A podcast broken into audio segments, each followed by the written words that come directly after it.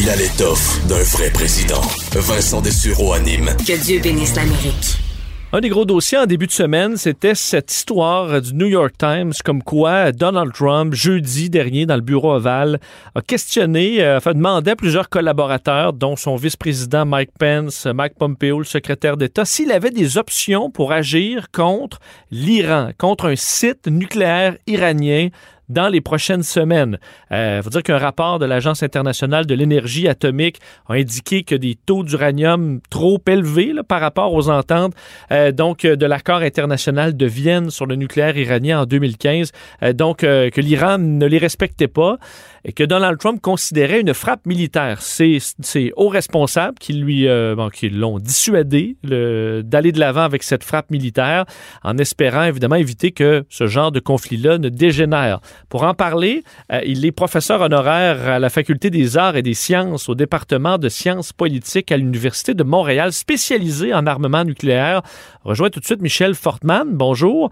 Euh, est-ce que c'est une position qui est inquiétante de voir que le président songe à attaquer l'Iran dans un contexte pareil? Oui, mais disons qu'il faut il faut pas trop euh, s'énerver quand même avec euh, avec ça. Je, pense que ça ça va tout à fait dans les, les, lignes de la politique euh, américaine en ce moment là, dans une période un peu un peu chaotique. Mais juste un, peu de, de, contexte. Donc l'accord, ce qu'on appelle l'accord nucléaire avec l'Iran, avait pour objet donc signé en 2015, avait pour objet en fait de d'arrêter de stopper les progrès de l'Iran en matière, euh, disons, de fabrication d'une arme nucléaire, surtout de fabrication du, euh, de, l'explosif euh, en, tant que tel, donc qui est de, l'uranium enrichi. Et cet accord, en fait, qui, qui, avait pris quand même plusieurs années à négocier, est évidemment considéré par Monsieur Trump dès son arrivée comme étant un très mauvais, euh, un très mauvais accord, euh, donc faisant partie vraiment de, l'héritage symbolique d'Obama dont il voulait absolument se euh, se débarrasser. Et en fait, c'est le, premier ministre israélien en 2018, au début 2018, qui lui a donné l'occasion en fait de sauter le pas.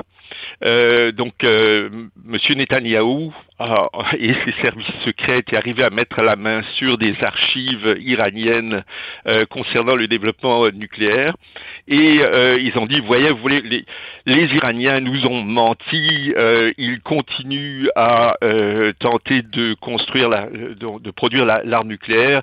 il est temps de jeter à la poubelle l'accord donc nucléaire avec avec l'Iran. Soulignons d'ailleurs que cet accord est signé non seulement par les États-Unis et l'Iran, mais par euh, cinq autres pays, donc évidemment la, la, la, Chine, la Russie, mais aussi les pays européens, dont, dont l'Allemagne. Donc c'est vraiment un accord euh, mmh. multilatéral. Euh, donc et juste, je pense, deux mois après, finalement, le président américain a décidé donc de sortir de cet accord-là. Euh, et de, ce qui est l'essentiel, il a réimposé toute une série de sanctions dévastatrices pour l'économie euh, euh iranienne qui commençait euh, déjà à profiter de, de, la levée des sanctions après, de, après 2015, qui était en fait une partie du, du marché nucléaire. Et effectivement, je veux dire, maintenant trois ans après la sortie des États-Unis de, de l'accord euh, du nucléaire, euh, l'économie iranienne va effectivement très mal. Qu'est-ce que font les Iraniens par rapport à ça? Euh, Ils ont été extrêmement prudents. Et, mais symboliquement et pour faire pression aussi sur, le, sur les Européens, ils ont, disons, ils sont contrevenus à certains des termes de l'accord, mais de façon tellement prudente finalement qu'on ne peut pas les accuser là d'être à, la course pour se construire une arme nucléaire. C'est en quelque sorte une euh, donc ils ont fait ça de façon quasiment symbolique. Est-ce qu'on peut dire ça? Oui, oui, absolument. C'est c'est une façon de, de dire aux, États-Unis euh, vous contredisez, vous, vous violez l'accord. Euh, signé donc en, 2015, nous allons aussi le violer, mais euh, ils, le font de façon e-, extrêmement prudente. Juste pour vous donner un exemple, ils disposaient en 2015 d'un stock euh, d'uranium faiblement enrichi d'environ 22 tonnes, 22-23 tonnes.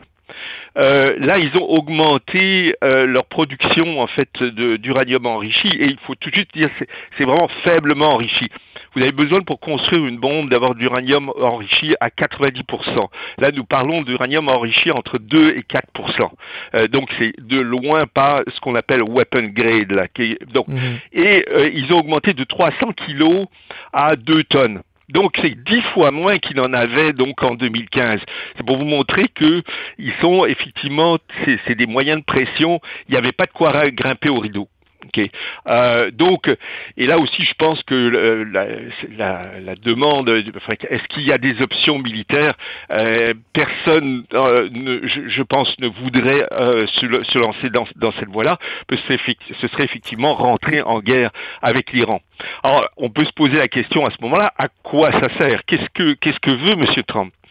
Euh, je pense c'est réaffirmer sa, sa politique euh, de fermeté, ce qu'ils appellent en fait de pression maximale sur l'Iran. Et euh, je pense dans les, dernières semaines, d'ailleurs, euh, effectivement, ils ont encore accentué euh, la pression économique. Ils ont ajouté d'autres sanctions encore.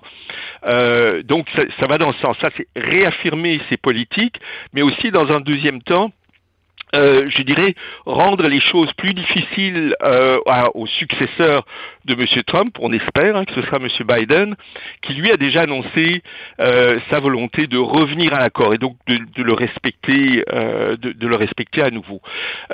effectivement, euh, si euh, euh, M. Trump arrive en fait à pousser euh, les Iraniens dans leurs extrémités, éventuellement, vous savez qu'il y a une, des élections l'année prochaine pour la, la présidence en, en, Iran. Actuellement, vous avez des modérés euh, donc le président euh, Rouhani, euh, le, ministère le ministre des Affaires extérieures, mais pas très loin, vous avez des choses qu'on appelle des, des, gens de la ligne dure, des conservateurs, qui pourraient profiter de cela pour effectivement dire, écoutez, on, on scrape l'accord et il n'est plus question de négocier avec les États-Unis. Mm. Donc, M. Trump pourrait en fait rendre les choses plus difficiles effectivement pour pour son successeur.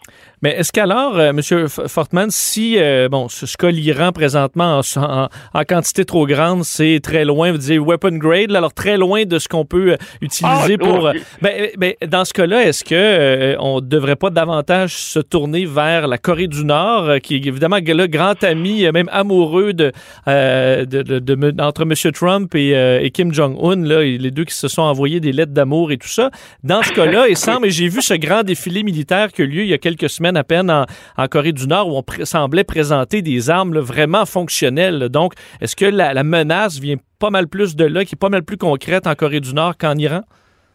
Euh, oui, oui, mais juste euh, un, dernier mot sur sur l'Iran. Écoutez, euh, ce n'est pas une, et je pense que tout le monde devrait s'en rendre compte, ce n'est pas avec une arme nucléaire et surtout de première génération euh, que vous n'avez pas testé, vous savez même pas si ça va fonctionner, que vous allez avoir une force de dissuasion ou une force nucléaire. Vous pouvez faire du dommage, mais il est relativement euh, euh, limité. Donc, une puissance nucléaire, c'est une puissance qui a déjà des stocks d'armes nucléaires. Et effectivement, c'est le cas, par exemple, de la Corée du Nord, qui effectivement a déjà un arsenal, non seulement un arsenal, mais aussi des, missiles euh, à moyenne et à longue portée. Et là, vous, vous parliez de, en fait, de la dernière en fait, parade militaire nord-coréenne.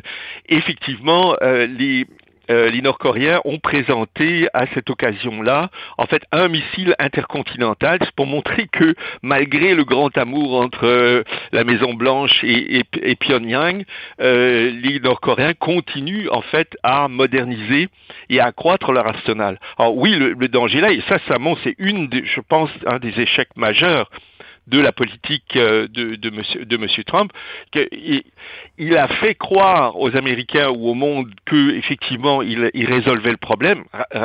On est loin du compte, très loin du compte.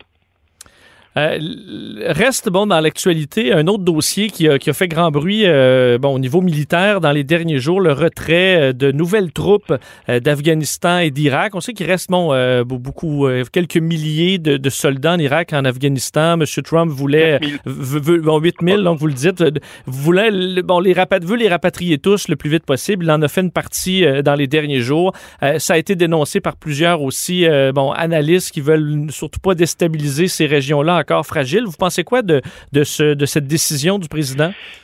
Ça va être tout à fait dans le même sens que le renforcement des sanctions sur l'Iran, c'est-à-dire donc euh, bien ancrer euh, les politiques trumpistes. Euh, donc même si on est à deux, deux mois de, de l'arrivée d'une nouvelle d'une nouvelle administration, dans ce cas-là, la promesse de M. Trump à ses supporters, à ses électeurs, c'était de retirer les États-Unis de tous les engagements à l'étranger, des engagements qu'il considérait comme comme inutiles euh, donc, effectivement, il est question de retirer euh, la moitié environ des forces américaines qui restent euh, en, Afghanistan, soit, je dirais, 2500 soldats, les, les rapatrier avant Noël. C'est une façon de dire à ses supporters, voyez, je remplis mes promesses. Et euh, donc, et là aussi, ça rend les choses plus difficiles pour M. Biden euh, au cas où il voudrait euh, éventuellement garder la pression sur les sur les talibans, parce que c'est plus facile, disons, de rapatrier 2000 soldats que de les ramener mhm. sur le terrain. Okay donc là aussi, même même objectif, rendre les choses plus difficiles à M. Biden et, et, en même temps réaffirmer, montrer qu'il est encore, il a beau être sur le sur la sortie là, il, il est encore président et commandant en chef des forces américaines.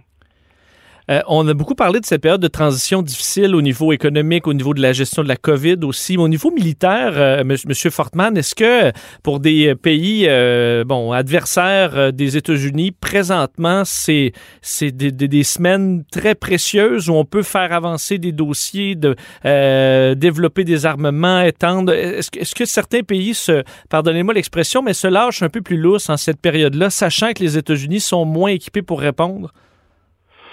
Euh, disons qu'il faut il faut espérer que que non. Euh, effectivement parce que mais euh, en fait à quel pays pensez-vous en particulier? Ben là, on pense à la Chine on peut penser à la Corée du Nord aussi on en a glissé un mot mais entre autres la Chine des fois pour des, des débats territoriaux où on dit bon ben là finalement l'administration la, est moins solide est-ce qu'on peut peut-être mettre nos navires un petit peu plus près qu'on les faisait avant par exemple dans un point chaud? beaucoup c'est beaucoup trop dangereux.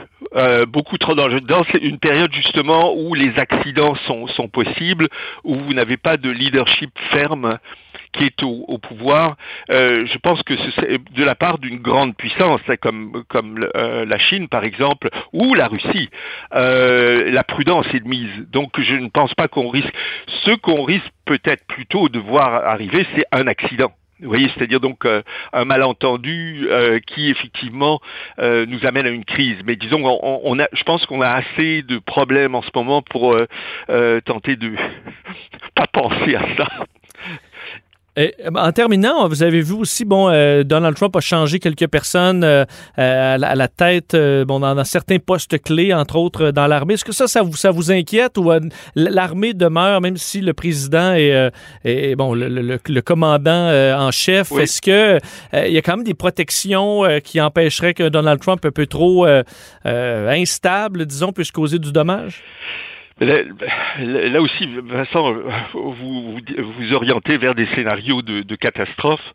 C'est-à-dire, euh, je, regardais ce qui se passait un petit peu au niveau même de, de l'élection les, les, derniers jours, et il semble que la carte euh, que M. Trump essaye de jouer, euh, euh comme il a raté, euh, je veux dire, son la carte légale, qui était de, contester devant les tribunaux euh, les résultats de l'élection.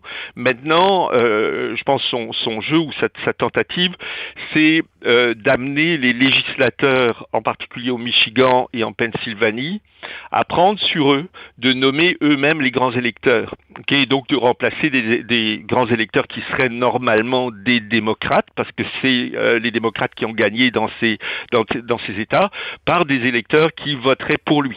Vous voyez mhm. euh, Donc, si ça se produit, Euh, là, vous êtes dans, vraiment dans un scénario de, de catastrophe euh, qui amènerait des Imaginez-vous que des, des millions d'Américains vont se, se, trouver en fait euh, volés de leur vote. On va enlever leur. Euh, je pense que ça, là, vous auriez des manifestations euh, extrêmement brutales, et c'est là que éventuellement ça devient catastrophe. Est-ce que, et la question étant, est-ce que euh, M. Trump, parce qu'il a changé le leadership par exemple de la défense, arriverait à faire ce qu'il n'est pas arrivé au printemps, c'est-à-dire impliquer l'armée dans la répression des manifestants? Alors, là, si, vous faites face à ça, là, je dis vous êtes au bord, euh, plus qu'au bord de la guerre civile. Vous tombez dans la guerre civile. Mais non, euh, le, ce qui est, je, je pense, euh, euh, euh, plus rassurant, c'est que les différents leaders euh, de, de l'armée ont déjà manifesté assez clairement le fait que il, ce n'était pas leur rôle légal d'ailleurs, en fait, d'intervenir de cette façon comme instrument de, de, de répression. Alors, il faudrait faire confiance, disons, à ce, ce leadership militaire pour refuser d'être utilisé comme un instrument de pouvoir par M. Trump. Mais je vous dis encore une fois, là, on est vraiment dans le, oh le cauchemar, là, le scénario de cauchemar. Mais allons-y plus en, général, parce qu'effectivement, c'est quand même toujours fascinant de voir jusqu'où ça peut aller. Il ne faut pas l'exclure non plus, mais le, en général, vous qui suivez euh, l'actualité euh, et la politique en général euh, aux, États-Unis, vous pensez quoi de, de, où en est rendu l'Amérique en ce moment, là, en, en, novembre 2020, en pleine transition pénible? quel est votre point de vue général sur la situation?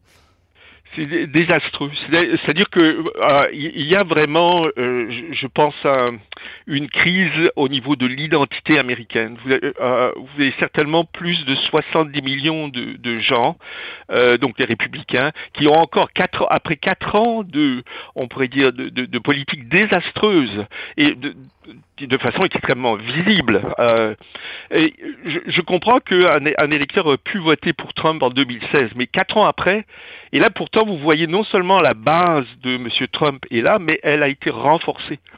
Donc, euh, vous, avez vraiment un problème à la fois de polarisation. Euh, vous avez une, euh, une, société qui est fondamentalement, de façon presque pathologique, divisée.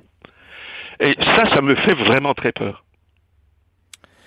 On va espérer que ça se passe pour le mieux dans les prochaines semaines. Michel Fortman, vraiment un plaisir de vous parler. Merci beaucoup.